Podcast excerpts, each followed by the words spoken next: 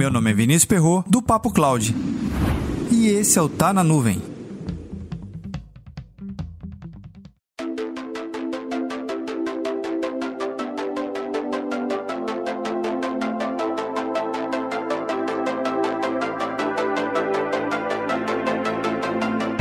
Saber o que monitorar dentro do nosso data center é muito complicado.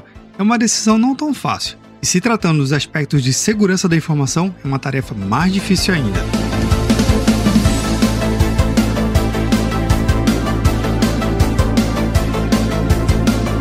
Esse Tá na Nuvem conta com o apoio da Backup Garantido. Segurança, conformidade e integridade dos seus dados é com a Backup Garantido.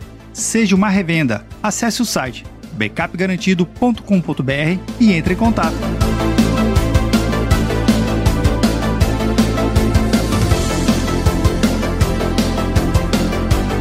Decidir o que monitorar e como monitorar é a regra do jogo.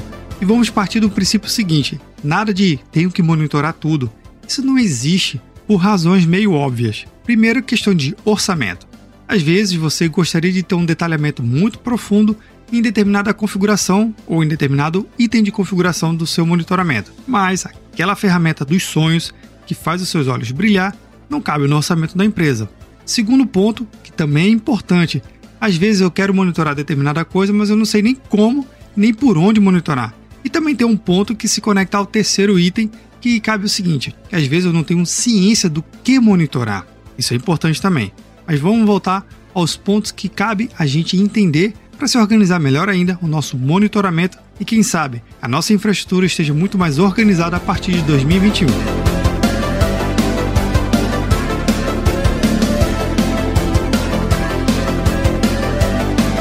Primeiro, defina o modelo e as ferramentas de monitoramento. Eu sei que existem ferramentas pagas e as ferramentas gratuitas. Cada um traz seus benefícios, seus pontos fortes e seus pontos fracos.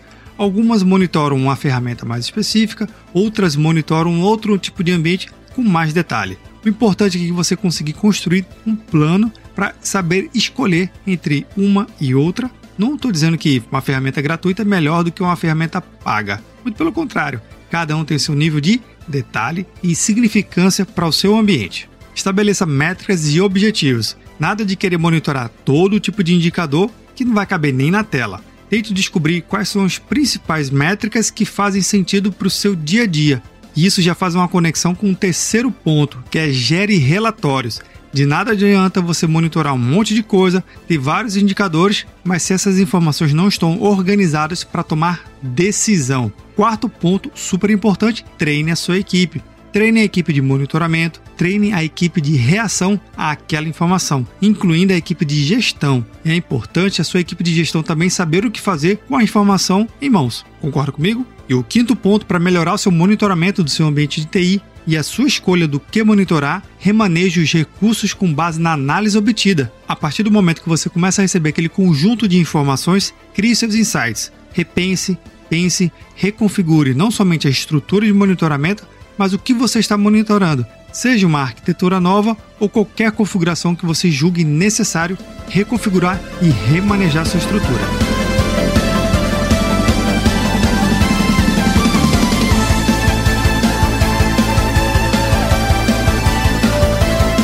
E aí, esses cinco pontos fazem sentido para você? Comenta lá no nosso grupo do Telegram, bit.ly barra Papo Cloud Telegram. Lembrando que a regra de ouro para um monitoramento saudável do seu ambiente de TI é o seguinte: aquela informação faz sentido para o seu dia a dia? Se sim, ótimo, mantenha e a cultive. Se não, você só tem mais um gráfico colorido no seu dashboard que não lhe dá informação nenhuma. Para mais conteúdos como esse, acesse papo.cloud.